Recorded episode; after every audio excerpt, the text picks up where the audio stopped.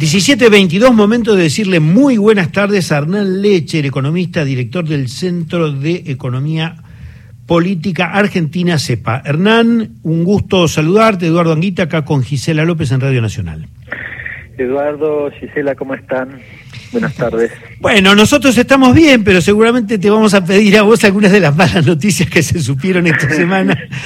Comentaba recién que el 6% de precios minoristas estaba acompañado de otras cifras que quisiera que vos las comentes o de otros datos, eh, índice de precios mayoristas, a cuánto se fue la canasta básica, los precios escolares y demás. Con ese pie te dejo toda la cancha libre. bueno, arranco por esto último. Los datos que salieron ayer de índice de precios mayoristas no son buenos, da 6,5. El índice de precios mayoristas si querés, eh, puede ser interpretado como una aproximación al próximo índice minorista, es decir, lo que puede pasar en febrero. Y este, el dato te deja, ya tenías este, el IPC del mes de enero con un piso alto, y esto de alguna manera confirma eso. Te anticipo que el mes de febrero el gran problema que vas a tener va a ser el precio de la carne, que en la primera quincena aumentó mucho realmente, en las carnicerías arriba de 25%, en los supermercados 7%, pero tiene mucha significación sobre el volumen del índice de precios, así que vas a tener un, problema básicamente este, en el mes de febrero relacionado con eso. Eh, de todas formas, interpretar el índice de precios del 6% que recién mencionabas, me parece también oportuno hacer y en ese sentido dividiría como en tres dimensiones. Hay una dimensión que está relacionada con algunas cuestiones de tipo estacional, recreación y cultura, que fue el, segmento que más aumentó, u hotelería y gastronomía, sesgado por la época que estamos viviendo, digo, por las vacaciones en particular. Eh, en segundo lugar, algunos regulados, comunicaciones y servicios, el peso de la quita de subsidios que correspondía al periodo eh, diciembre pegó en enero y pegó fuerte, en febrero va a ser menor, pero en marzo vas a tener la última quita y también te va a pegar. Y finalmente alimentos y bebidas, que alimentos y bebidas merece un análisis en particular, tuviste aumento de precios significativos en frutas y verduras, arriba del 30%, un producto que, o productos que están fuera de las regulaciones de precios justos. Y después dentro del programa Precios Justos, ahí también hay como un, doble análisis. Lo que ves en las grandes plataformas de supermercados es que el promedio más o menos estuvieron en el orden del 4%, vale la pena decirlo, el 4 era el máximo que podías aumentar, con lo cual hay productos que aumentaron arriba del 4 y no corresponde, pero el problema mayoritariamente lo tuviste en los mercados de cercanía. No sé si se acuerdan que en enero hubo una discusión importante sobre si los camioneros podían controlar o no. ¿Y qué controlaban los camioneros? Bueno, controlaban la distribución, el remito. ¿Por qué? Porque lo que se estaba viendo es que básicamente de 100 productos que supuestamente tenían que ir al supermercado iban 50 y los otros iban a cercanía.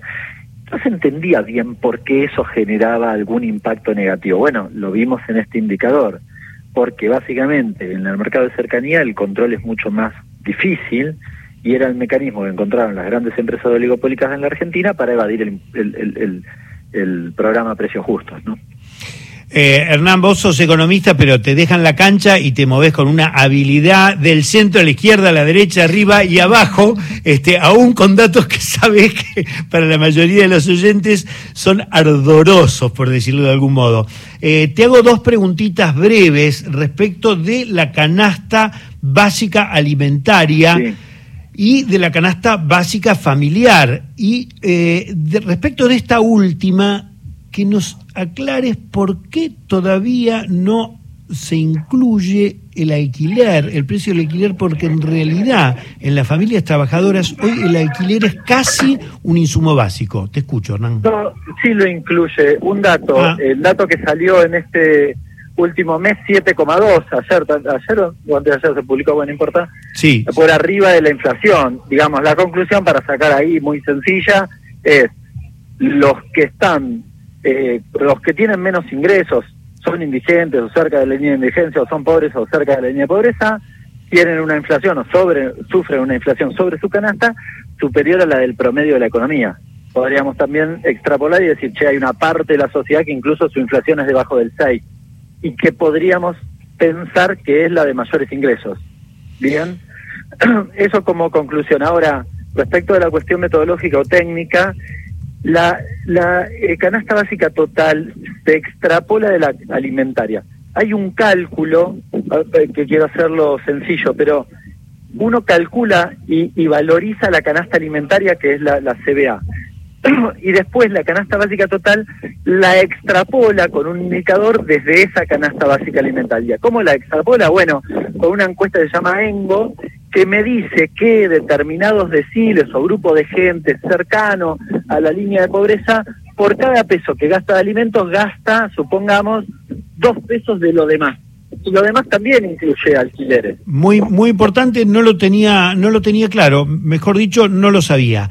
Eh, la última y muy cortita porque se nos viene el top. Eh, sequía de dólares en el Banco Central enero y en lo que va de febrero. ¿Pueden volver los dólares por exportaciones o vamos camino a buscar plata en el exterior con algún tipo de crédito o uso del swap? Todo, todo lo que pueda. Me imagino que vamos camino a un repo, tal vez hay negociaciones con organismos internacionales y vamos a ver qué pasa en el mes de marzo, donde habitualmente la liquidación arranca lo que se llama liquidación gruesa y ahí va a haber una discusión del si hay un soja 3 o no, digamos, ¿no? Ese es un poco el panorama. La sequía te pega mal, vas a tener algún beneficio porque los precios internacionales de la energía son menores a los del año pasado y eso te puede generar menos demanda de divisas, pero el efecto sequía es muy superior a todo y vas a estar fino, frágil, delicado, digamos, en ese aspecto. Hernán Lecher, eh, muchísimas gracias por la entrevista. Lástima que me confirmaste algunas cosas que no quería confirmar. no maten al mensajero, lo único que pido. Hernán Lecher, magíster en Economía Política por Flaxo, economista, director del Centro de Economía Política Argentina. Un abrazo, Hernán. Abrazo grande.